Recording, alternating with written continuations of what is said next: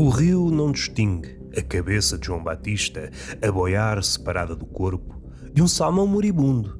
Sabe que são nenúfares exóticos, pintados por um gesto súbito, onde o olhar se despede das palavras para inaugurar portas nos becos da memória.